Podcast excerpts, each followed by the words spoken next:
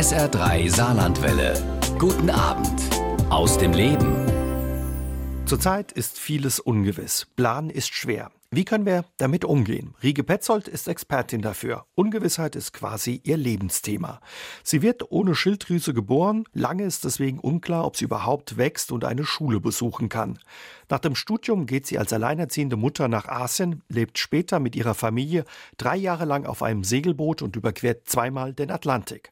Heute leitet Rike Petzold das Institut für praktische Emergenz und berät Organisationen in Selbstorganisationsprozessen und dabei, wie sie besser mit Unsicherheit und Komplexität umgehen können. Wir unterhalten uns heute darüber, wie wir lernen können, mit Ungewissheit besser umzugehen. Und wir haben unser Gespräch per Videoschalte aufgezeichnet.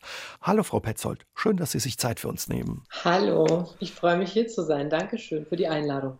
Frau Petzold, wie ging es Ihnen als Ungewissheitsexpertin? Ja, wie sind Sie durch das letzte Jahr gekommen? Waren Sie als Profi ein Stück weit besser vorbereitet auf die ungewissen Zeiten, die wir gerade erleben, oder machte Ihnen die Ungewissheit genauso zu schaffen wie vielen von uns?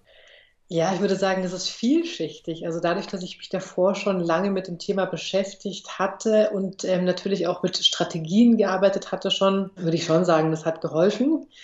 Auf der anderen Seite habe auch ich letztes Jahr wirklich viel nochmal gelernt, also über Umgang mit Ungewissheit, wie, was das mit mir selber macht. Ähm, in, das ist dann doch nochmal eine andere Situation als auf dem Segelboot über den Atlantik. Und das waren Dinge, die mir auch dann neu waren. Also mhm. klar, auf der einen Seite ja, konnte ich zurückgreifen auf einiges und einiges kam dazu, das war für mich neu.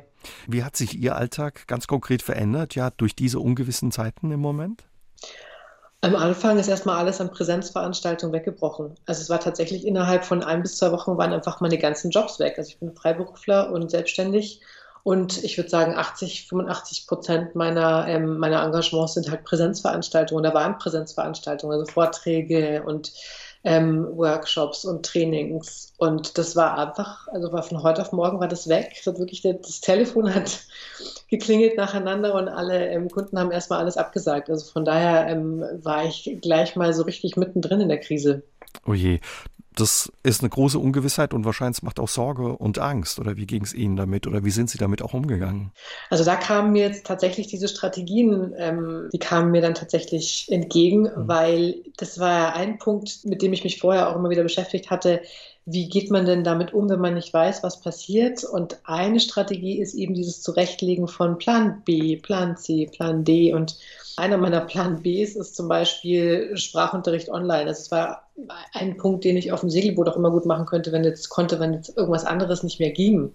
Das mache ich schon seit dem Studium, dass ich zum Beispiel Deutsch unterrichte, eben auch Chinesisch unterrichte und das habe ich nie aufgehört, obwohl ich zwischendurch nicht immer Zeit dafür hatte und es auch vielleicht eigentlich auch keinen Sinn mehr gemacht hat, weil die anderen Sachen so viel wurden, habe ich das nie aufgehört und immer weiter gepflegt und meine Kontakte da gepflegt und das, das war halt eine Sache, die konnte ich dann sofort aus der, aus der Schublade ziehen und die Leute hatten ja auf einmal Zeit. Chinesisch zu lernen. Also das war natürlich dann gut. Wenn wir uns die Ungewissheit mal angucken, sind wir oft mit Ungewissheit eigentlich ja in unserem Leben oder am Tag konfrontiert oder wie ist das? Wir sind eigentlich permanent mit der Ungewissheit konfrontiert. Wir leben und wir pflegen auch die Illusion, Kontrolle zu haben und Gewissheit zu haben. Und das ist natürlich auch eine kulturelle Geschichte. Also hier in unserem Kulturkreis ist es ja auch so, dass man noch relativ viel plant und auch meint, planen zu können und sich auch sehr verlässt auf diese Pläne. Und wenn dann ungeplantes eintritt, unvorhergesehenes eintritt, dann sind wir oft sehr ja, hilflos fast schon. Und letztendlich ist aber diese Ungewissheit ein ganz, ganz großer Teil davon. Und dass es wirklich Gewissheit gibt, das, das, das stimmt nicht. Ja? Also wir können vielleicht den nächsten Moment noch ganz gut beeinflussen, aber was dann danach passiert, das funktioniert nicht, weil in, in, in lebendigen Systemen, also eben in dieser Komplexität, von der jetzt ja auch alle reden, habe ich immer eine ähm, nicht abzusehende ähm, Anzahl an Faktoren, die sich gegenseitig beeinflussen, was wir jetzt mit Corona ja auch gesehen haben. Und da kann man gar nicht vorausberechnen, was passiert. Das heißt, Ungewissheit, das ist eigentlich der Normalzustand. Trotz alledem, ja, ist sie für viele von uns schwer auszuhalten und macht auch einigen von uns Angst. Warum ist das so? Es ist ganz grundsätzlich so, dass wir neue Zustände bedrohlich finden. Das hat auch ähm, physiologische Gründe. Also unser Gehirn ist kein Fan davon, Neues zu lernen unbedingt erstmal. Also es ist immer so, dass man versucht, das nennt man die Komfortzone, in der eigenen Komfortzone zu bleiben, da wo wir uns auskennen, weil unser Gehirn dafür einfach schon die ganzen Nervenbahnen hat und ausgebaut hat. Und wenn wir jetzt Neues lernen müssen und wenn wir aus dieser Komfortzone rausgeschmissen werden und eben noch so brutal wie letztes Jahr im Frühjahr, dann muss unser Gehirn ziemlich schnell neue Nervenverbindungen, neue Nervenbahnen, also Synapsen heißen die, mhm. aufbauen oder eben auch ausbauen. Und da entsteht ein Widerstand. Also es ist wirklich ein körperlicher Widerstand, kann man sich vorstellen. Das ist so ein bisschen, ähm, das kann man ausprobieren, wenn man zum Beispiel die Zähne eines Tages anfängt mit der anderen Hand zu putzen. Dann kommen erstmal die körperlichen Widerstände so und dann sagt das Gehirn so ein Quatsch und das brauchst du überhaupt nicht, da werden die Zähne nicht sauber. Und das ist genau das, was passiert, wenn wir auch in Ungewissheit reingeworfen werden. Wir wissen nicht, wie es geht. Wir werden aus der Komfortzone rausgeschmissen. Ungewissheit hat bei vielen einen schlechten Ruf. Warum eigentlich? Weil wir gerne wissen, was passiert, weil wir gerne kontrollieren, weil wir gerne planen. Wir wollen wissen, wo wir dieses Jahr in den Urlaub fahren. Wir wollen, dass es möglichst glatt auch abläuft. Und Ungewissheit, also vermeintlich zumindest, verursacht Stress. Und deswegen ist es so unfassbar unpopulär. Also auch wenn ich Leuten erzähle, womit ich mich beschäftige, mit Ungewissheit, ist auch die Reaktion erstmal so, boah, geh mir weg. was sagen Sie den Leuten oder wie erklären Sie denen, was Sie machen und wie reagieren die dann? Also was ich gerne sage ist, stell dir mal vor, es wäre alles schon klar, was passiert. Es wäre alles vorausberechenbar, es wäre alles vorhersehbar. Wie langweilig wäre denn das Leben? Dann wüssten wir immer schon im Vorhinein, was passiert. Und das, das wollen wir eigentlich auch nicht. Also so ungefähr ja, aber bloß nicht ganz genau. Aber das gibt es halt nicht. Es gibt halt, es gibt halt nur entweder oder. Und in lebendigen Systemen lässt sich es einfach nicht mhm. vorhersagen. Das ist das eine. Und das andere ist, dass tatsächlich in diesem Zwischenraum zwischen zwei Gewissheiten, dass das eigentlich der Ort ist, wo wirklich was Neues entstehen kann, wo auch klar Überraschungen passieren. Es können Überraschungen sein, die wir als negativ empfinden. Es können aber auch positive Überraschungen sein. Und das geht aber nur in Ungewissheit. Geht es auch in so einer Situation, die wir jetzt erleben und ja die viele verunsichert, die sich Sorgen um ihre Familien machen, um ihren Job, bei denen vielleicht auch Existenzen auf dem Spiel stehen, weil Aufträge wegbrechen, ein Restaurant, ein Geschäft geschlossen ist. Was für Möglichkeiten gibt es ja in solchen Fällen mit Ungewissheit und dem damit verbundenen Stress umzugehen? Also das eine ist natürlich, ähm, von dem ich vorhin gesprochen habe, dieses Annehmen von Ungewissheit, dieses auszuhalten, das ist aber erstmal schwierig und am Anfang ziemlich abstrakt, ja, weil da sagen die Leute auch zu mir, ja, aber super, ich habe jetzt halt kein Einkommen oder ich weiß überhaupt nicht, wie das jetzt weitergeht. Das heißt, es gibt auf der anderen Seite, neben dieser Haltung gibt es auch ganz konkrete Strategien, die ich dann zum Beispiel vermittle. Und eine von den Strategien ist dann zum Beispiel zu gucken, was sind denn meine Backups? Also wo habe ich denn meine, meine Sicherheitsnetze überhaupt? Weil wir sind oft so konzentriert auf was wegfällt. Wir sind dann total in diesem Mangelgefühl und oh Gott, oh Gott und Panik dass wir dann gar nicht mehr ähm, erstens sehen, was wir auf, dem, auf der Plusseite so haben und zweitens auch uns da gar nicht mehr wirklich drum kümmern können, weil wir so in dieser Schockstarre feststecken. Das heißt, ich kann mir mal anschauen, was habe ich denn tatsächlich? Also nicht nur Geld auf dem Konto, das ist nur ein Aspekt von vielen und das ist ja auch gerade so ein Schmerzpunkt bei vielen, sondern eben auch zu schauen, was ist zum Beispiel mein Beziehungsnetzwerk? Wie geht es dem denn? Und Beziehungen ist was, was wir so gerne unterschätzen. Also das ist was, was uns so auffangen kann und was wir auch unbedingt in guten Zeiten ähm, pflegen sollten, dass wir einfach da sind für die Leute in unserem Leben, dass wir schauen, ähm, wer ist denn da, wer tut uns gut, welche Beziehungen kann man da auch eben ausbauen, weil das ist dann das, was einen durch Krisenzeiten trägt. Das ist auch was, was wir aus Kulturen oder von Kulturen lernen können, die eben nicht wie hier in dieser westlichen Welt so auf Planung ähm, sich immer verlassen, sondern die halt ganz anders improvisieren müssen. Und da ist ein Beziehungsnetzwerk, also ein tragendes Netz aus gelingenden Beziehungen ist ein ganz wichtiger Faktor. Ja, das können aber auch eben diese anderen Skills sein, wie zum Beispiel bei mir der Sprachunterricht. Das können andere Fähigkeiten sein. Ist ja teilweise auch so, ne? wenn alles nach Plan läuft, ist man so eingebunden, dass man genau diese Dinge nicht unbedingt pflegt, die Sie ansprechen, die Beziehungen pflegt oder auf andere ja, Stärken achtet, weil mm. es läuft ja. Ne? Genau, also wir sind total effizienzgetrieben. Das ist so unser Modus operandi, also das ist so ein bisschen dieses Normal, der Normalzustand, auch das, was wir so vermittelt bekommen in der Schule, was wir vermittelt bekommen durch die Arbeit. Das muss total effizient sein und ähm, ergebnisorientiert, zielorientiert, lösungsorientiert. Und das ist ja alles schön und gut, das ist ja nicht falsch. Nur wenn dann die andere Seite nicht da ist, die andere Seite ist die Ergebnisoffenheit, dann bekommt das eine Schieflage und dann komme ich total in diesen Tunnel rein und sehe nicht mehr links und rechts und sehe auch keine Alternativen mehr, sondern bin dann nur noch um mein, oh Gott, oh Gott, oh Gott, oh Gott, das funktioniert jetzt nicht und es gibt überhaupt nichts anderes mehr. Und wenn ich aber schon in, in Zeiten, wo ich jetzt nicht in der Krise bin, immer wieder gucke, dass ich da einen Ausgleich kriege. Auf der einen Seite bin ich klar zielorientiert, lösungsorientiert, auf der anderen Seite übe ich aber auch immer wieder diese Ergebnisoffenheit dann habe ich in solchen Krisensituationen, da bin ich viel gelassener. Wie kann man das dann üben, ganz konkret, diese ja, Ergebnisoffenheit oder diesen Zwischenraum zu erkennen zwischen Gewissheit und Ungewissheit? Ja, da gibt es so ein paar Ansätze. Also das eine, ich finde, das ist ein ganz, ganz schönes Wort. Das ist im Englischen viel verbreiteter als im Deutschen. Das ist Serendipity. Auf Deutsch ist es eben Serendipität. Das kennt keiner. Und Serendipität bedeutet eigentlich das Finden, ohne nach irgendwas gesucht zu haben. Also das sind wirklich diese Überraschungen, die dann vielleicht so am, am, am Wegrand liegen, was man gar nicht ähm, erwartet hat. Das sind Erfindungen zum Teil. Also nur als Beispiel, der Klettverschluss zum Beispiel war eben auch eine Erfindung, die war überhaupt nicht, war überhaupt nicht geplant. Mhm. Und dafür muss man aber so ein bisschen die Scheuklappen aufmachen nach links und rechts.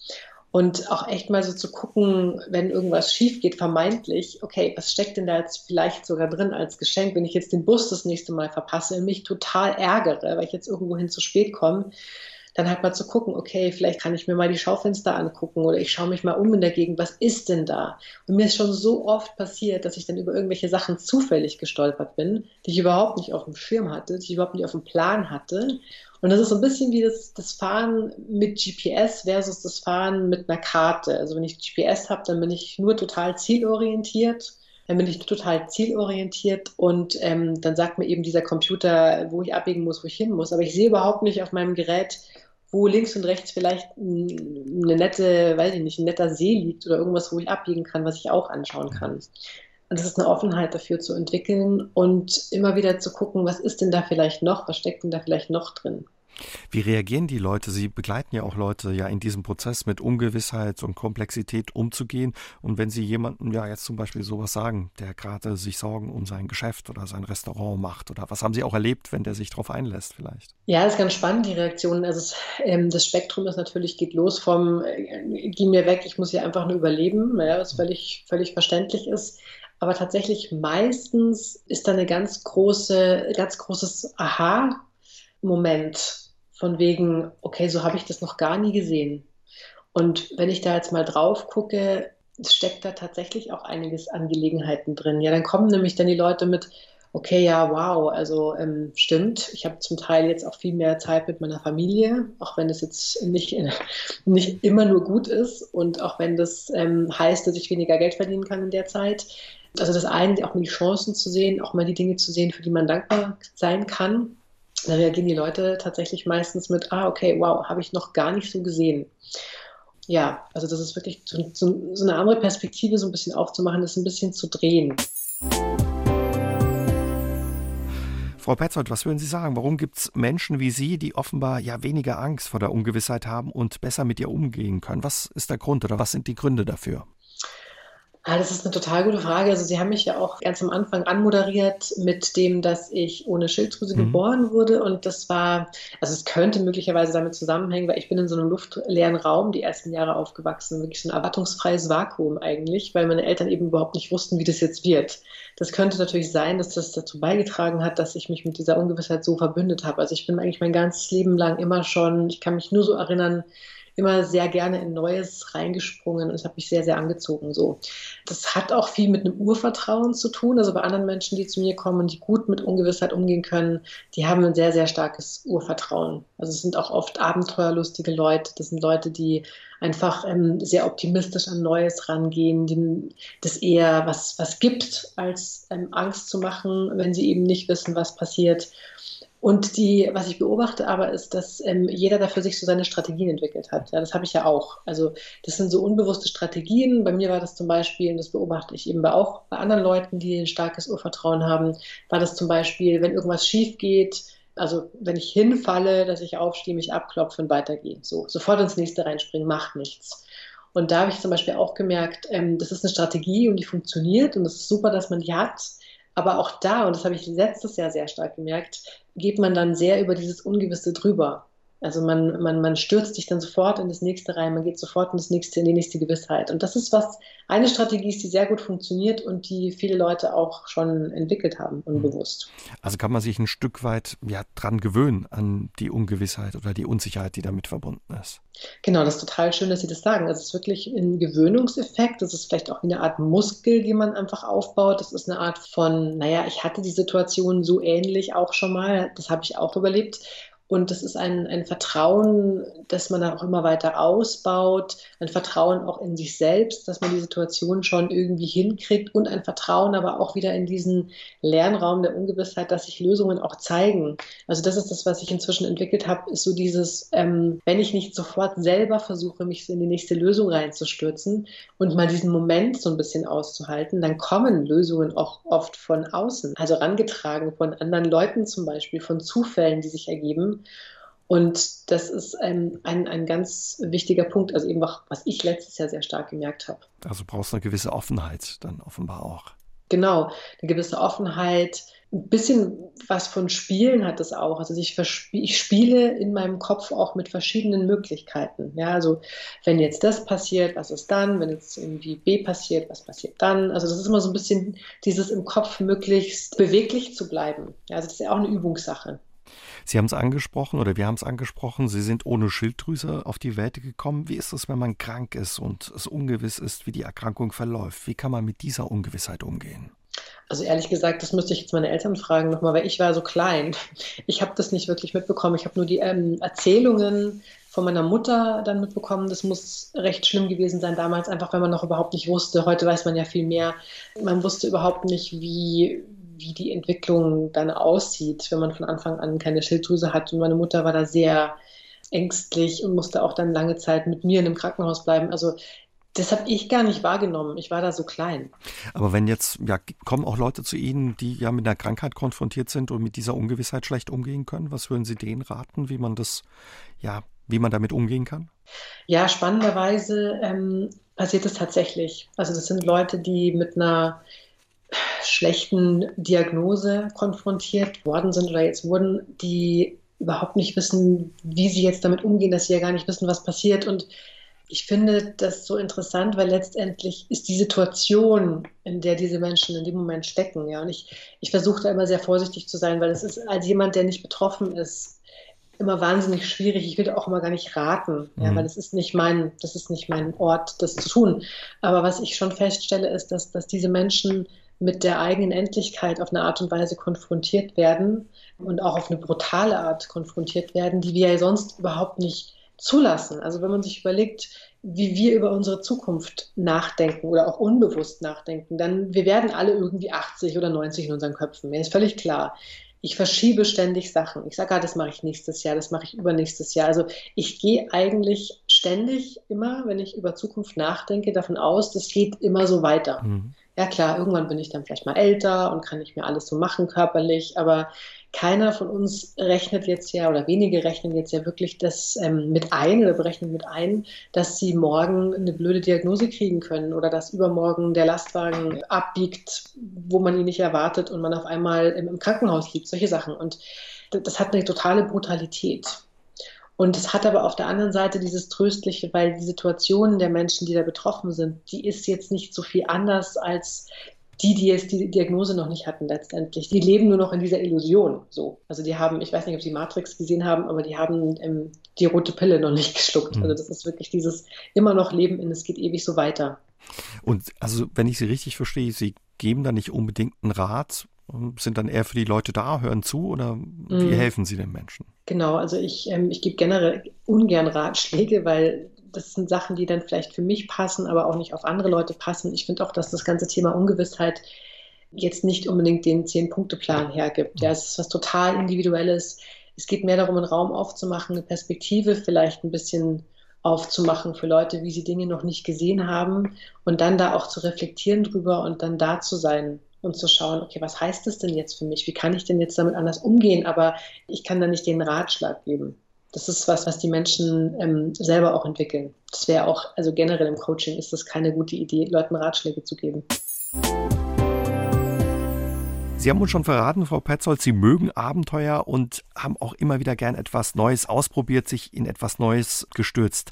Nach Ihrem Studium der Japanologie und Sinologie sind Sie als alleinerziehende Mutter mit Ihrem fünfjährigen Sohn damals nach Asien gezogen, genauer nach Taiwan. Ja, wie kam es für Sie, als ja alleinerziehende Mutter nach Asien zu gehen und wie war das für Sie? Keine Sorge, keine Angst gehabt? Also das kam daher, also ich hatte tatsächlich, als mein Sohn zwei war, habe ich schon mal ein Semester dort studiert und es war immer klar für mich, ich will das nochmal machen. Das hat mir einfach auch für die Sprache so viel gebracht. Und das war dann total in meinem Kopf drin. Also diese, diese Vision, das nochmal zu tun nach Abschluss des Studiums, da ähm, habe ich auch überhaupt kein Fragezeichen dahinter gesetzt. Und mir ging es letztendlich ja um zwei Sachen, die ich ganz wichtig fand damals. Das war dieses Sprache ähm, vertiefen, also Chinesisch besser lernen. Und das andere war eben diese Arbeitserfahrung in einem anders kulturellen Arbeitsumfeld noch zu sammeln. Das waren diese zwei Sachen. Und also Angst hatte ich da eigentlich keine. Es, war, es gab schon so Momente, ich kann mich erinnern, wo ich dann so mal so kurz so Panikaugenblicke hatte ich dann immer schon. Also dieses, oh Gott, was passiert wenn, was passiert wenn. Ich hatte aber damals schon eine Freundin, die mir, die mir da auch mal sehr geholfen hat, die gesagt hat, naja, denk das doch mal zu Ende. Also was ist denn dann? Also was ist denn, wenn du jetzt da nicht sofort Freunde findest? Was ist denn dann? Ja, okay, und was ist als nächstes? Und was ist als nächstes? Und was mir damals eben geholfen hat, das war immer diesen Endpunkt zu finden und zu merken, ha, der Endpunkt ist überhaupt nicht so schlimm, wie ich ihn mir irgendwie am Anfang vielleicht irgendwie vorgestellt habe. Mhm. Und das habe ich mir eigentlich bei den ganzen Sachen immer wieder durchgedacht und dann war das gar nicht mehr so das Problem. Jetzt ist es in Deutschland eine große Herausforderung als alleinerziehende Mutter, wenn man jetzt noch ins Ausland geht, nach Taiwan, wahrscheinlich auch nicht einfacher, oder wie ist das da? Ja, das war, also das, das habe ich dann auch erst gemerkt, als ich dann länger dort war, dass zum einen Taiwan hat eine ganz andere Art von Umgang mit Familie und Kindern bedeutet, dass wir hier zum Beispiel in Deutschland, also wir hatten das, ist ja ganz normal, dass man als, als junge Mütter sich oder auch junge Eltern, nicht nur Mütter, sich am Wochenende zum Beispiel getroffen hat oder am Nachmittag ähm, und dann zusammen halt, keine Ahnung, die Kinder sind auf dem Boden zusammengerollt oder haben halt irgendwie gespielt und man hat sich irgendwie unterhalten. Also man hatte halt irgendwie auch immer Ansprache und Austausch. Und ich habe dann in Taiwan gemerkt, so, wow, okay, das läuft komplett anders, weil eigentlich die Familien alle in den eigenen Familien sind, gerade am Wochenende. Und das war für mich dann schon erstmal so hart, da überhaupt Anschluss zu finden. Das war das eine. Und das andere war natürlich, dass dann das, ähm, das ganze Netz, also das, das Unterstützungsnetz von ähm, irgendwelchen Großeltern oder was es sonst noch gibt, ist natürlich komplett weggebrochen. Mhm. Also das war schon nochmal eine ganz andere Hausnummer, diese, diese immer und ständig. Also ich habe dann eben halt im ersten Halbjahr habe ich da studiert vormittags und den Rest des Tages mit meinem Sohn verbracht und im zweiten Jahr habe ich dann beim Radio gearbeitet. Und dann war das alles schon einiges stressiger, also gerade ohne das soziale Netz und mit der anderen Kultur. Auf der anderen Seite sind Taiwaner unfassbar hilfsbereit. Also wir haben da so viel Hilfe und Unterstützung bekommen. Ich glaube nicht, dass es in Deutschland ähnlich abgelaufen wäre. Sie haben es gesagt, Sie haben in Taiwan beim Radio gearbeitet. Es gibt da eine deutsche Abteilung bei Radio Taiwan International. Wieso gibt es da ein deutsches Radioprogramm? Das ist einfach Teil des nationalen Radios dort. Also Radio Taiwan International ist wahrscheinlich so ein bisschen vergleichbar mit ähm, Deutschen Welle ja. oder sowas vielleicht. Ja, genau, ja, genau. Nur, dass die eben nicht für, also die senden für Deutsche aber auch für Spanier, Franzosen, Amerikaner, die mitbekommen wollen, was in Taiwan so passiert. Und dieses Radio Taiwan International hat eine taiwanische Abteilung, eine amerikanische, eine spanische, eine deutsche und so weiter. Ja, was hat sich für Sie ergeben, dass Sie sich ja immer wieder auf die Ungewissheit eingelassen haben und auf solche Abenteuer, wo Sie nicht wussten, was am Ende rauskommt oder wie das ausgeht?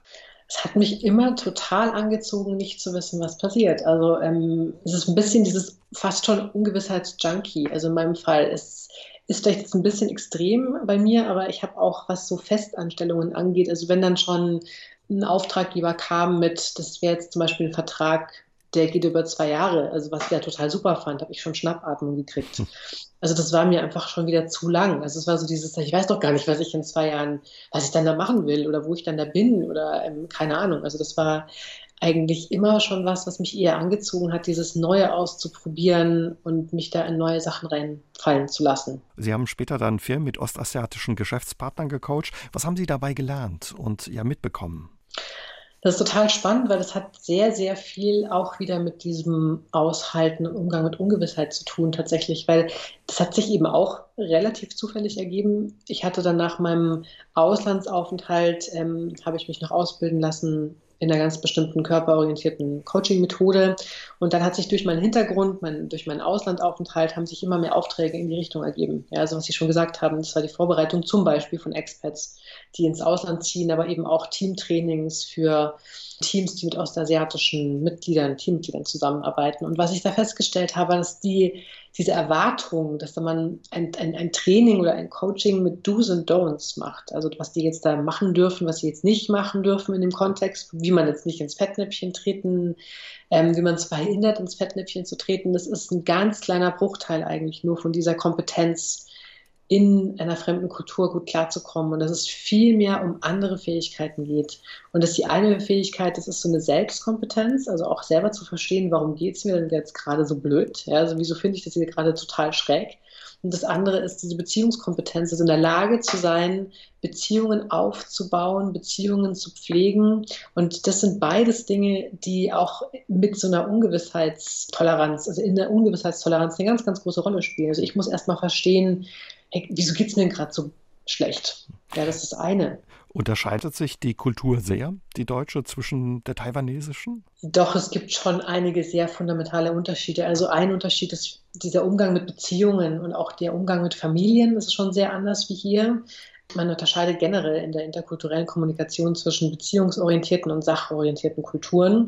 Und Sachorientierung ist ein bisschen ein blödes Wort. Also Englisch ist es Task Orientation. Es geht nicht um die Sache, um das Ding, sondern es geht um ein gemeinsames Ziel zum Beispiel. Also wir jetzt hier in Deutschland, und ich, finde es auch immer so schwierig zu pauschalisieren, ehrlich zu sagen, aber äh, ehrlich gesagt, aber wenn man denn pauschalisieren würde, dann könnte man sagen, dass wir hier in Deutschland sehr dieses Ingenieurding haben. Also es geht um die Sache, kommt zum Punkt, dreht nicht um den heißen Brei rum. Wir wollen ja ein gemeinsames Ziel erreichen. Und in beziehungsorientierten Kulturen, die im Übrigen nicht nur in Taiwan sind, sondern eigentlich ähm, fast alle Regionen der Welt, bis auf ein paar wenige Ausnahmen, ähm, sind eigentlich alle beziehungsorientiert. Da geht es eben um die Beziehung. Die Beziehung ist die Basis für Vertrauen und nicht das gemeinsame Ziel. Und das ist ein ganz, ganz großer Unterschied. Und da tun sich gerade Deutsche oft ein bisschen schwer, weil die nicht verstehen, was soll jetzt dieser Smalltalk? Wieso muss ich da jetzt erst irgendwie hier Beziehungen aufbauen, Geschenke machen, essen gehen? Das ist total ineffizient. Das ist meine, das ist Zeitverschwendung. Ja, das, das ist immer ein bisschen schwierig am Anfang, denen da diesen Zahn zu ziehen. Sie waren drei Jahre mit ihrem Freund und ihren beiden Kindern auf einem Segelboot unterwegs, haben 27.000 Kilometer zurückgelegt und zweimal den Atlantik überquert. Wie kam es dazu, dass Sie ja quasi alles hinter sich gelassen haben und raus aufs Meer sind? Es kam dazu, weil ähm, ich meinen Freund kennengelernt hatte, also nachdem ich aus Taiwan zurückgekommen bin und er war gerade zurück aus England mit seinem Sohn. Und er war immer schon ein sehr begeisterter Segler und habe mich die ersten ein, zwei Jahre, wo wir zusammen waren, immer versucht, ähm, auch zu begeistern. Das war nicht so, war nicht so leicht am Anfang, weil ich werde seekrank. Also das wusste ich oh damals auch schon. mhm, genau, und ich konnte mir wirklich tausend Sachen vorstellen, die ich toller gefunden hätte, als mit ihm da auf dem Boot zu sitzen und, ähm, weiß ich nicht, grün um die Nase. Und dann habe ich aber ein Buch gelesen und ähm, das, das hat bei mir einfach, das ist total auf Resonanz gestoßen. Es war ein Buch über eine schwedische Familie, die ein Jahr lang mit ihren Kindern segeln gegangen sind. Und warum mich dieses Buch so wahnsinnig beeindruckt hat, war, weil ich zu der Zeit so desillusioniert war vom Schulsystem. Ja, also mein Sohn war da gerade, ich glaube, in der zweiten Klasse und seiner in der fünften. Und das war über, also so gar nicht, wie wir uns das vorgestellt hatten. Ähm, gerade mein Sohn in der Zeit hat da total gelitten in der Schule. Und ich habe dieses Buch gelesen und das fiel auf, fiel auf sehr fruchtbaren Boden. Ich habe das in einem Rutsch durchgelesen und danach meinem Freund verkündet, dass wir das jetzt auch machen. Er war dann ein bisschen, ein bisschen überrascht. Trotz Seekrankheit sich, segeln wir ja, jetzt um die Welt. Ja. Genau, und hat sich dann, glaube ich, auch gedacht, das ist wahrscheinlich eine Phase, das geht vorbei. Und äh, wir haben dann auch einmal ein Boot äh, gechartert, um das mal auszuprobieren. Ich wurde dann auch ordentlich seekrank, aber ich kann da sehr stur sein. Also das war einfach in meinem Kopf, dass das unbedingt passieren muss und dass diese Vision war dann so stark und dann haben wir dann hingespart und darauf hingearbeitet und dann drei Jahre später sind wir dann aufs Boot, also haben dann ein altes Boot ähm, gefunden, restauriert und sind auf dieses Boot gezogen 2016 und ähm, haben dann auch keine Panne ausgelassen. Wie müssen wir uns das vorstellen? Sie sagen schon, Sie haben als Patchwork oder leben als Patchwork-Familie. Ihr Freund hat einen Sohn, Sie haben einen Sohn mit in die Beziehung gebracht. Die gingen und gehen zur Schule. Sie haben Arbeit gehabt bei Ihnen als Freiberuflerin, okay, aber haben Sie ja Jobs gekündigt, die Kinder so einfach aus der Schule genommen? Geht das so einfach? Nee, es geht nicht so einfach, vor allem nicht, wenn man aus Bayern kommt. Also das mit den Jobs, mein Freund hatte gekündigt. Ich bin ja Freiberuflerin, also ich konnte meine Aufträge zum Teil einfach mitnehmen und auch von unterwegs machen. Ähm, war in der ersten Zeit nicht ganz so nötig. Wir hatten ja auch ein bisschen Geld angespart. Das wurde dann nötiger, als wir einen neuen Motor kaufen mussten. Die Sache mit der Schule war dann schon ein bisschen schwieriger. Ich hatte mich da sehr intensiv damit auseinandergesetzt, informiert. Also wir wollten eigentlich auch gar nicht unbedingt komplett uns da abschneiden davon. Das war die ursprüngliche Idee, dass wir ja also erstmal ein Jahr lossegeln. Das war ja gar nicht geplant, drei Jahre. Also die Idee war ein Jahr zu segeln und die Kinder auch weiterhin gemeldet zu haben in Deutschland und dann möglichst halt einfach, dass sie beurlaubt werden, aber immer noch Kontakt haben mit den jeweiligen Klassen. Das fand dann aber leider der Schulleiter überhaupt nicht gut. Also der hat sich da sehr quergestellt was dann zur Folge hatte, dass uns gar nichts anderes übrig blieb, als uns dann komplett aus Deutschland abzumelden. Und das ist die einzige Möglichkeit tatsächlich, weil sonst hat man ja Schulpflicht und ähm, verstößt gegen das Gesetz. Das heißt, wir haben dann uns abgemeldet aus Deutschland und die Kinder dann an Bord unterrichtet. Wir haben dann die ganzen Materialien mitgenommen, die ganzen Bücher, die Lehrpläne. Wir wussten dann schon so was ungefähr wann dran ist, aber es war auch tatsächlich nicht ganz so weit oben auf unserer Prioritätenliste, dass die jetzt da mit diesem Schulstoff so ganz genau mitkommen. Also wir wollten ja den Kindern ermöglichen, durch das auf dem Boot zu sein, anders Dinge zu lernen. Also es geht ja auch, auf dem Segelboot geht es ja auch nochmal um ganz andere Themen, als wenn man jetzt im Klassenzimmer sitzt, auf der einen Seite. Auf der anderen Seite ist ja vieles, was wir jetzt im Klassenzimmer relativ abstrakt lernen müssen oder was die Kinder recht abstrakt lernen müssen, ist da ja total nah dran. Also ob das jetzt wirklich so Physik ist, ja, also wie viel Ankerkette muss ich bei wie, wie vielen Metern Wassertiefe rauslassen, damit mein Boot bei so und so viel Windstärke immer noch gut hält. Also es ist wirklich so angewandte Physik, bis hin zu Erdkunde, bis hin zu Sprachenlernen, Politik, Geschichte. Wir sind ja auch durchs Mittelmeer gesegelt, da hatten wir ja auch dann das Orakel von Delphi besucht und dann die ganze Reconquista da in Spanien. Also das waren so Themen, die wollten wir jetzt an unsere Reise anpassen und nicht so sehr an den Lehrplan in Deutschland. Also Schulunterricht praktisch erlebt, was vielleicht hier manchmal in der Schule fehlt, ja, Dinge erlebbar machen. Ja, also wir dachten, wenn wir jetzt schon auf dem Boot sind und die Möglichkeit haben, dann wollen wir es natürlich auch möglichst praxisorientiert machen und relevant für die Kinder, dass es auch irgendwie spannend ist. Was sollen sie jetzt über den, den weiß ich nicht, den niederbayerischen Mittelwald lernen, wenn wir da gerade irgendwo in Nordafrika segeln? Wie alt waren die beiden und ja, wie ist es ausgegangen für die zwei Jungs? Hat es ihnen geschadet? Wir hätten gerne gehabt, dass wir noch ein bisschen früher losgesegelt wären, weil wir tatsächlich beim Lossegeln schon in die Anfänge der Pubertät reingesegelt sind tatsächlich. Okay. Also okay. 12 und 15 waren die, glaube ich, als wir los sind. Und es ist einfach eine Zeit natürlich, wo die sehr viel Wert auf die eigenen Freunde auch legen. Also das mhm. war auch immer der, die größte Herausforderung der Reise war eigentlich immer auch dahin zu gehen, wo die anderen Boote mit den ähnlich alten Kindern sind. Also das war irgendwann klar, nicht die Reiseziele sind die Priorität, sondern da, wo die anderen sind. Also das war total wichtig. Mhm. Das war auch einer der Punkte, der immer wieder so ein Schmerzpunkt war. Also dieses, was machen die Freunde, Internet, Connection war total wichtig, Wi-Fi war total wichtig, also WLAN war total wichtig. Geschadet hat es ihnen nicht, würde ich sagen. Also es, auch gerade was die Schulbildung angeht, ist es jetzt so, dass der jüngere Sohn dann in eine Montessori-Schule hier reingerutscht ist in München, was auch interessant ist, weil das die gleiche Schule war, die ich schon vor Jahren, als noch überhaupt kein Segeln im Raum stand, wo ich schon vor Jahren probiert habe, ihn da reinzubekommen auch, aber das war so überlaufen, keine Chance. Und durch dieses Segeln jetzt war dann die Konrektorin so interessiert, dass er einfach als, als Gastschüler zuerst reingerutscht ist und dann da aufgenommen wurde und hatte auch letztes Jahr seinen Abschluss gemacht als mit einer der drei Jahrgangsbesten zum Beispiel. Also das ging dann ganz gut, da wieder reinzurutschen. Und der Ältere, der hat jetzt auch einen Ausbildungsplatz bekommen. Und also das war eine schöne Erfahrung zu sehen, dass die sind okay. Ja, also es ist in Ordnung. Und es, deswegen bin ich da jetzt auch relativ entspannt momentan. Also es geht jetzt bei beiden Kindern jetzt auch weiter mit Schule, dass sie jetzt momentan, das funktioniert natürlich jetzt nicht grandios ja, mit dem Homeschooling und die müssen. Ich wollte gerade sagen, du warst ein bisschen besser gerüstet durch das Boatschooling für das Homeschooling. Ja, also ich würde sagen, entspannter wahrscheinlich. Also ich, das, das, ist auch für die Jungs jetzt eine Herausforderung. Das war auch auf dem Boot eine Herausforderung. Also die eigenen Eltern als Lehrer, das ist nicht witzig. Das haben wir schon das hatten wir alles schon auf dem Boot, die Streitereien. Unsere Lehrerin erklärt das viel besser und gibt es da kein Arbeitsblatt dazu. Und wir waren so idealistisch, als wir losgesegelt sind. Wir dachten, ist doch total super, die können sich selbst organisieren, die können sich interessenbasiert ihren Unterricht, ja, von wegen. Also was wir gelernt haben, ist, dass man die Kinder wesentlich leichter aus der Schule bekommt, als die Schule aus den Kindern. Ja. Also es war einfach schon so drin, und das ist für die jetzt auch eine Herausforderung, sich da zu strukturieren. Aber ich denke, dass wir da relativ entspannt sind inzwischen, weil wir gesehen haben, die gehen ihren Weg. Das ist okay. Frau Petzold, nehmen Sie uns mal mit auf Ihr Boot. Sie haben schon ein bisschen verraten. Sie haben das irgendwann gekauft, äh, selbst restauriert und renoviert wieder. Ja, wie groß war das Boot? Wie sah das aus? Wie müssen wir uns das vorstellen?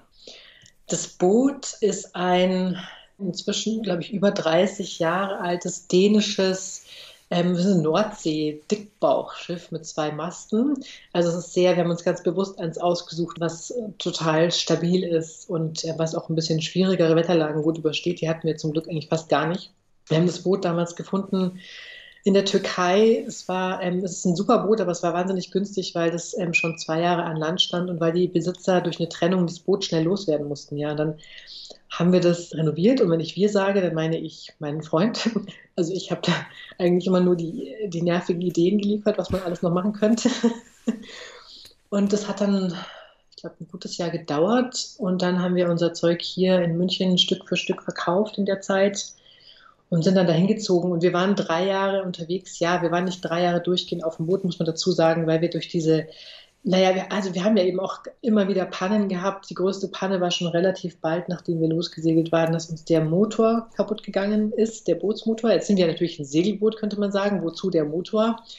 Es ist heutzutage so, dass die Häfen auch so eng sind, dass es total schwierig ist, unter Segeln da in so einen Hafen reinzukommen. Also zum Manövrieren braucht auch ein Segelboot einen Motor mhm. und auch immer längere Zeit in Flauten sitzt, dann kann man auch mal in Situationen kommen, wo man den Motor anschmeißt. Und das ist schon ein wesentlich angenehmeres Gefühl, wenn man weiß, man hat einen funktionierenden Motor.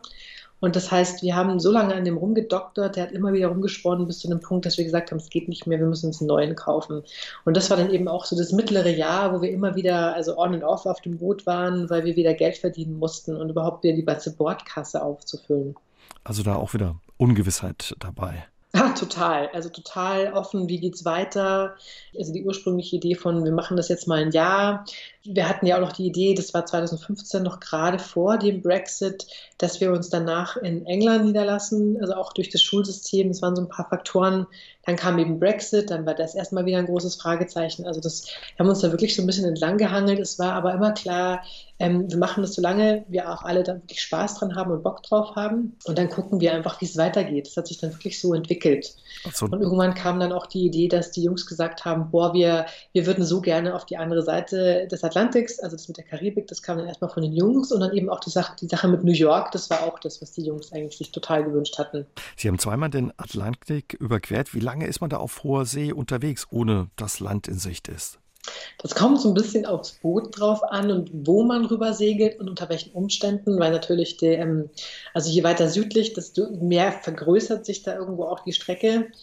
Ähm, die Standardstrecke, die man jetzt auf der Route Ost nach West zurücklegt, das geht von den Kanaren. Manche machen noch den, den Schlenker über die Kapverdischen Inseln, das haben wir auch gemacht. Und dann von den Kapverden bzw. von den Kanaren relativ gerade rüber bis in die Karibik. Das sind dann so, je nachdem, wie schnell man ist, so zwei bis drei Wochen. Also wir haben knapp drei Wochen. Drei Wochen mhm, wir haben knapp drei Wochen gebraucht, weil sie uns zwischendurch den Wind ziemlich runtergedreht haben. So. Also da war dann einfach ziemlich viel Flaute und ziemlich wenig Wind. Und da kann man dann irgendwie auch mal schnell mal drei, vier, fünf Tage länger brauchen. Wie gefährlich ist sowas? Sie haben es gesagt, starken Seegang. Äh, ist Ihnen ja Unwetter, starker Seegang begegnet? Gab es gefährliche Situationen? Es gab ein paar haarige Situationen, die waren aber nicht auf dem Ozean wirklich. Also das waren eigentlich immer die Situationen, wenn man entweder irgendwo in einem Hafen liegt und dann der Motor wieder ausfällt und man total gucken muss, dass man irgendwo dran knallt oder an die Hafenmauer oder so. Ähm, das waren die Situationen, wenn wir in Küstennähe, also es gibt eine Situation, die nennt sich Legerwall zum Beispiel. Ähm, das ist, wenn man immer weiter ans Land gedrückt wird durch den Wind und man kommt nicht dagegen an, zum Beispiel. Solche Sachen. Auf dem Ozean selber, klar, gibt es Stürme, es gibt aber heutzutage so gute Wettervorhersagen. Also wir haben jetzt immer schon recht weit im Vorfeld gesehen, wenn sich da irgendwas angebahnt hat und haben dann halt entweder gewartet, bis es durch war Oder wir sind halt dann, ähm, haben geguckt, dass wir da aus dieser Zugbahn sind. Also wir hatten jetzt keinen Hurricane, wir hatten keinen großen Sturm. Wir hatten, ja, wir hatten Seegang, wir hatten unangenehme Situationen, wir hatten Situationen, wo ich schlimmst seekrank war, wegen Seekrank und Wind. Aber es war jetzt eigentlich keine wirklich bedrohliche Situation. Wie hält man das aus, wenn man wie Sie seekrank ist? Ja, drei Wochen auf hoher See oder drei Jahre auf hoher See. Wie haben Sie das ausgehalten? Ich bin ja zum Glück nicht durchgehend seekrank.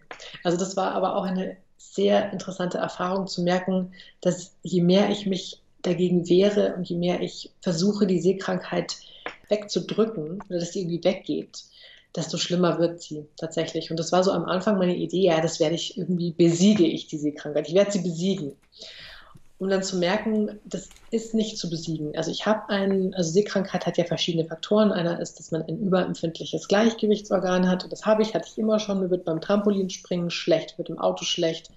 Und das kann man jetzt nicht einfach äh, ignorieren. Das ist einfach so. Und das andere ist aber dieser psychologische Teil, also dieser psychologische Faktor, der mit reinkommt. Und das ist der Teil, den ich dann entdeckt habe, der so stark wirkt. Also wenn ich versuche, wegzudrücken, wenn ich versuche, das zu kontrollieren, dann wird es total schlimm.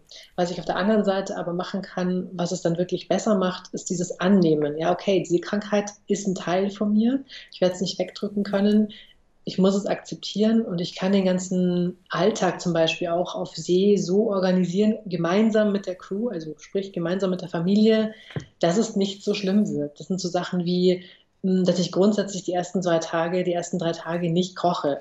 Also ich bereite alles vor, vor, bevor wir lossegeln, dass dann klar ist, keiner muss verhungern.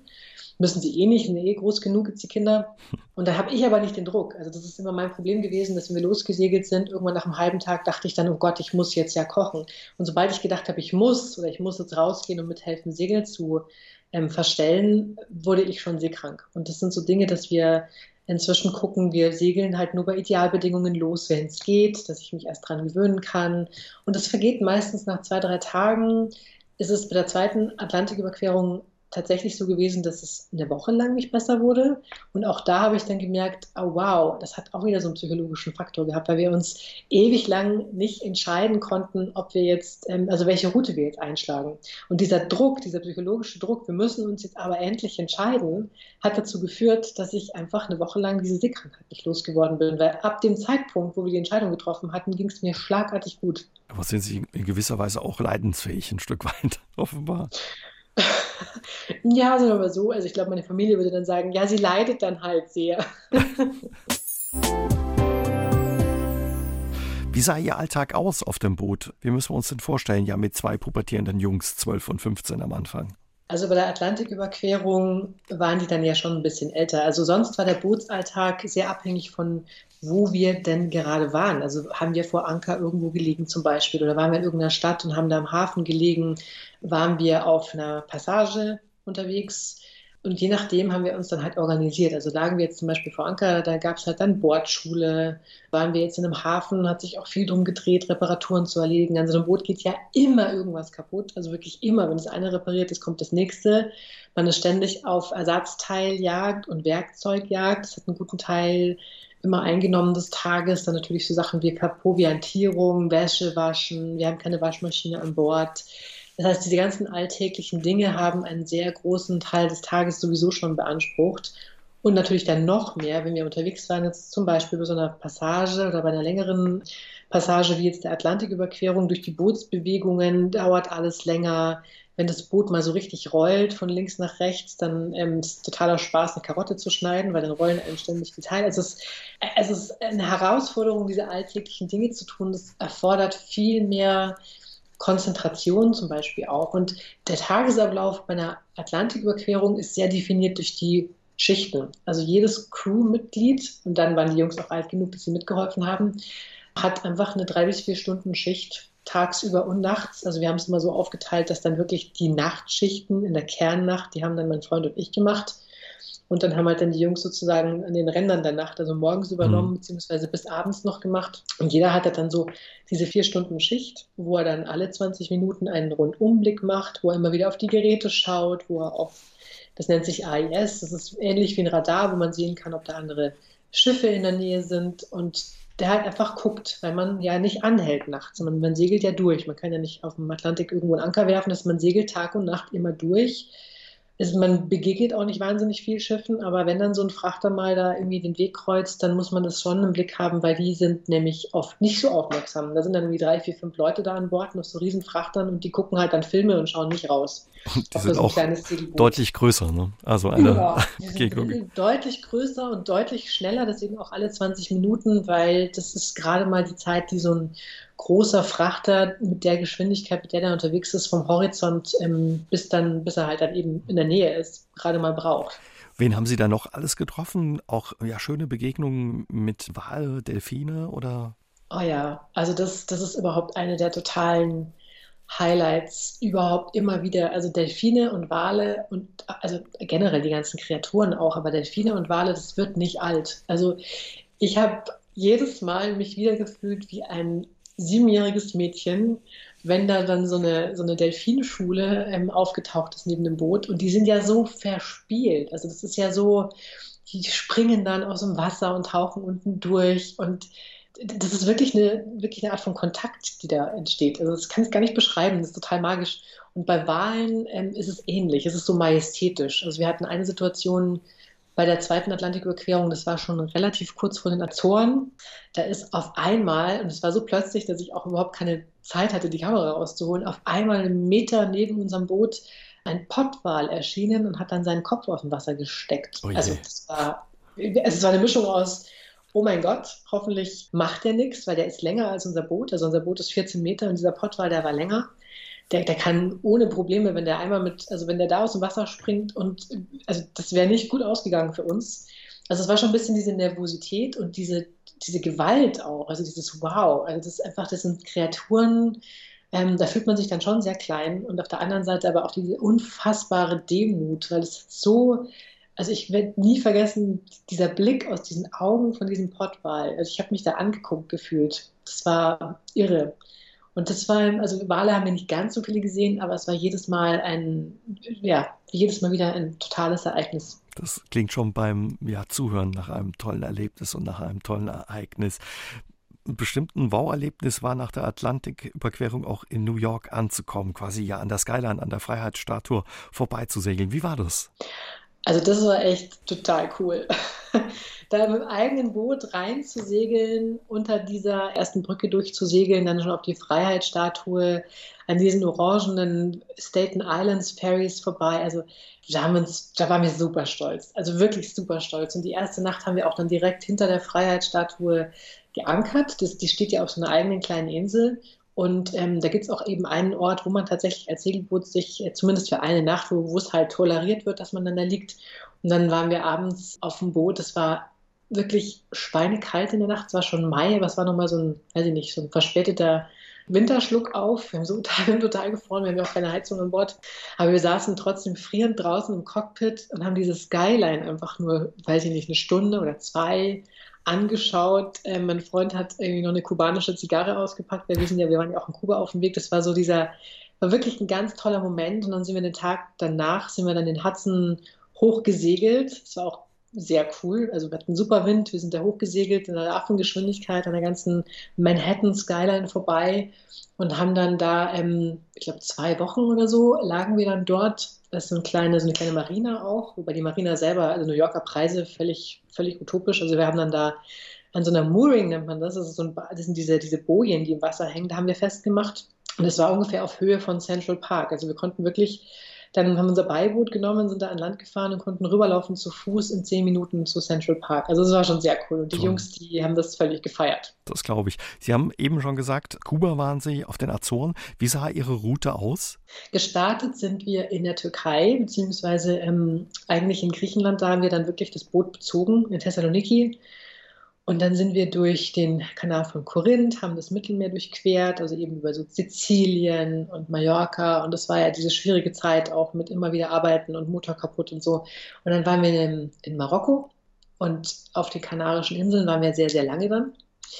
Und dann sind wir weiter über Westafrika, da waren wir in Senegal und ähm, Kapverdische Inseln über den Atlantik, haben wir ein paar karibische Inseln besucht. Also wer schon mal in der Karibik war, es ist wirklich wie so eine Kette an Inseln, die haben wir uns dann so hochgehangelt und waren dann in ähm, Kuba und von Kuba sind wir dann in die USA, was wir festgestellt haben, nicht die allerbeste Idee gewesen ist, weil die Amerikaner das nicht so lustig fanden, dass wir direkt aus Kuba in die USA gesegelt sind. Klingt aber nach ja, einer tollen und spannenden Reise bei allen Herausforderungen und Problemen. Wie war es aber nach drei Jahren wieder anzukommen zu Hause, plötzlich wieder an Land zu leben? Das ist eine, eine berechtigte Frage, zumal wir ja jetzt wirklich auch nicht so nah am Meer jetzt in München hier sind. Das war auch der Kompromiss eigentlich vor allem für die Jungs, weil die ja ihre Freundeskreise wieder haben wollten. Außerdem wohnen unsere Familien hier uns beiden, also meinem Freund und mir ist auch Familie total wichtig wir vermissen wahnsinnig das Meer auf der anderen Seite. Also es ist schon echt ähm, eine unfassbare Sehnsucht nach dem Wasser und nach der Weite und nach dem Horizont und dem Wind. Und momentan liegt das Boot immer noch auf den Azoren. Also auch Corona-bedingt äh, konnten wir das jetzt noch nicht ans Festland Europa holen. Und wir versuchen natürlich so oft wie es geht, da irgendwie hinzufahren. Auch ist auch sehr betreuungsintensiv. Das Boot rächt sich auch nach ein paar Monaten schon mit ähm, Sachen, die wieder kaputt gehen oder Stellen, die rosten. Aber es ist es ist schon schwierig. Also ich freue mich hier auch Freunde zu haben und Familie zu haben, aber das ist was, das ist, nimmt einen sehr großen Teil inzwischen in mir ein. Bei den Jungs ist es so, die ähm, waren beide jetzt nicht die großen Segelfans, also sie waren das, die fanden das Reisen super und die ganzen Eindrücke, die freuen sich jetzt auch sehr wieder, die Freunde zu haben. Die sind aber schon auch, also die sagen das schon auch, wenn wir jetzt wieder lossegeln, dann kommen sie uns auf jeden Fall besuchen und segeln dann Strecken mit. Nur bitte keine Atlantiküberquerung mehr, das war zu langweilig. Langeweile ist eine Herausforderung, wenn man den Atlantik überquert. Ja, also für die Jungs auf jeden Fall. Also es gibt einfach kein Internet und man ist halt in der Generation, in, den, in der die jetzt aufgewachsen sind, ist es einfach so eine, ja, wie fließendes Wasser für uns. Ja, mhm. das ist so eine Commodity, das ist sowas Selbstverständliches, dass man immer in Verbindung ist. Und das ihnen wegzunehmen, das ist schon, das verstehe ich auch. Also es kann schon auch mal schmerzhaft sein. Und die haben dann halt wirklich miteinander Siedler von Katan gespielt oder Mastermind oder solche Sachen. Dann Bordschule, Schichten geschoben. Dann mussten sie auch sehr, zum, sehr zu ihrem Leidwesen im Abspülen ziemlich viel, weil wir ja auch keine Spülmaschine an Bord hatten. Das war jetzt nicht der Gipfel der Aufregung auf der Atlantiküberquerung. Also ich persönlich habe es super genossen, weil man halt so lange ja, man muss ja sonst immer irgendwas. Man ist ja im Alltag in so einer Getriebenheit und hat ständig irgendwelche To-Do-Listen und nach ein paar Tagen auf dem Atlantik, also ich glaube, mehr tiefenentspannt, weiß ich nicht, ob das geht. Also das ist wirklich so, man muss eigentlich nichts tun. Klar, man kümmert sich um die alltäglichen Dinge, die gemacht werden müssen, aber es gibt sonst darüber hinaus keine Sachen, mit denen man sich so beschäftigt. Und dann dieser, dieser Horizont außenrum, ich habe es auch nie als sehr beengt empfunden, muss ich sagen. Es kam nämlich auch immer wieder die Frage, wie haltet ihr das aus auf so kleinem Raum? Ich habe das nicht so empfunden. Also ich fühle mich jetzt hier in unserer Münchner Wohnung, obwohl die von der Fläche wahrscheinlich dreimal so groß ist wie das Boot, um einiges beengter als auf dem, Bo also im Segelboot. Was haben die auf hoher See ja über den Umgang mit Ungewissheit gelernt, die ja, wie wir von Ihnen gehört haben, auch immer ein Stück weit dabei war?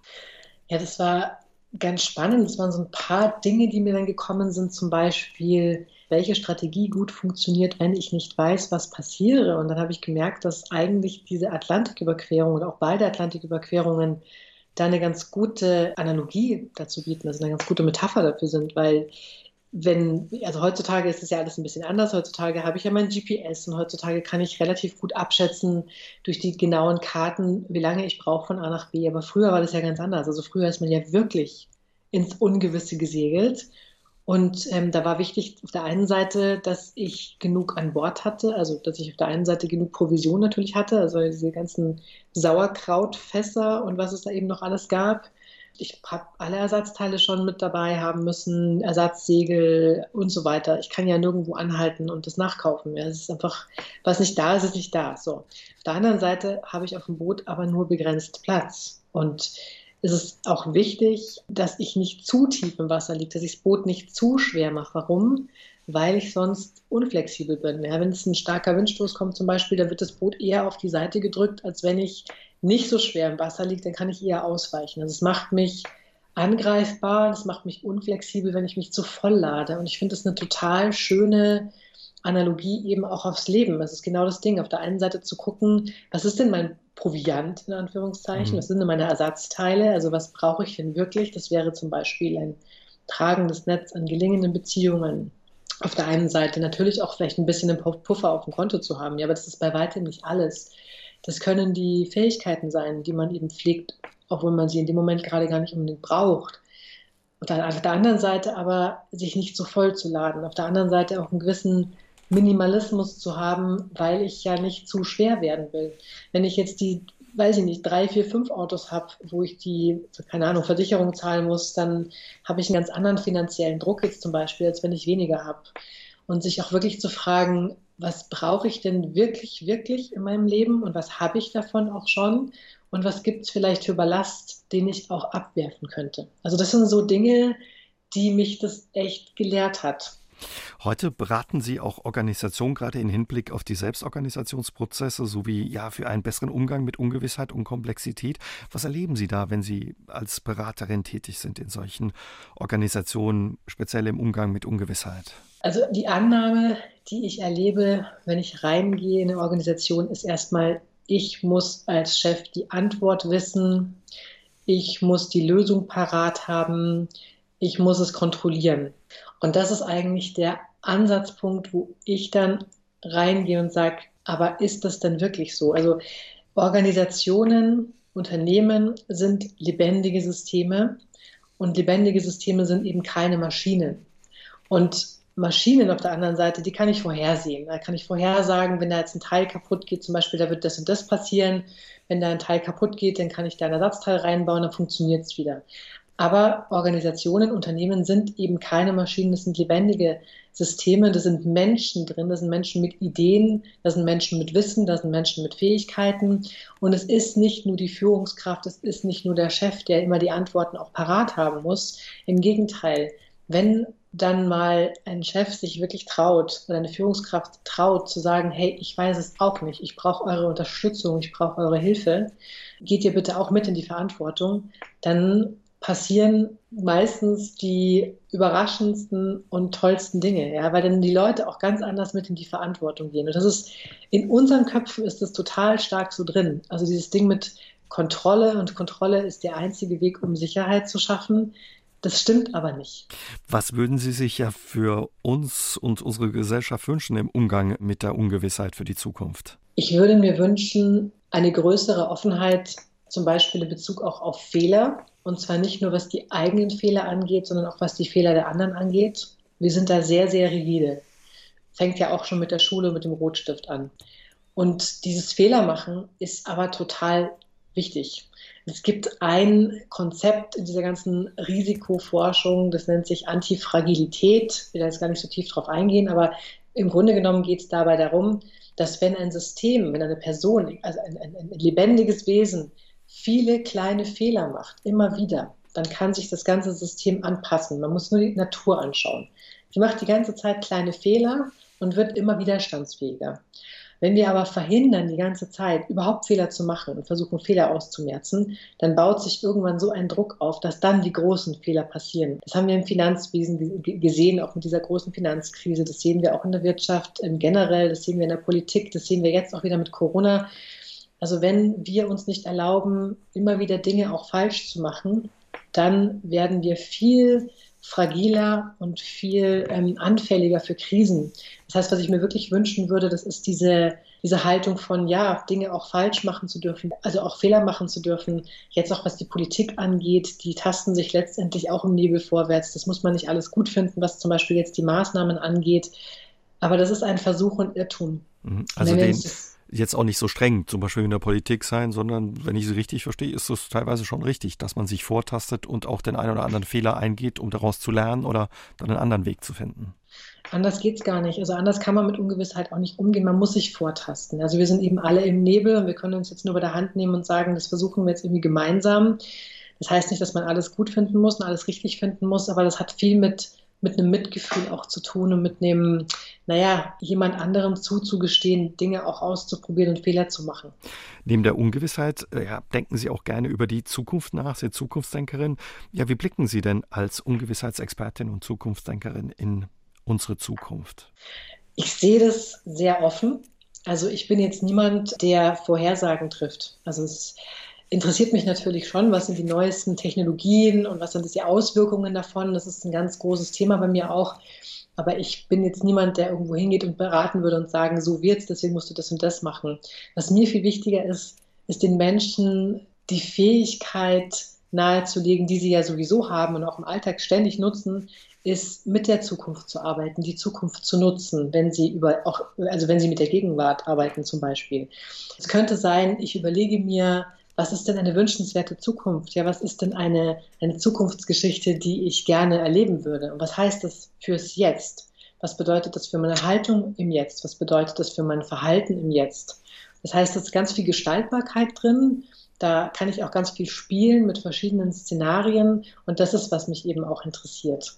Ja, und eine Sache ist gewiss, Sie bleiben auch in Zukunft dem Thema Ungewissheit treu. Im Herbst erscheint Ihr Buch zu dem Umgang mit Ungewissheit. Wir freuen uns drauf. Für heute vielen Dank für Ihre Zeit und das Gespräch, Frau Petzold. Danke auch. Aus dem Leben.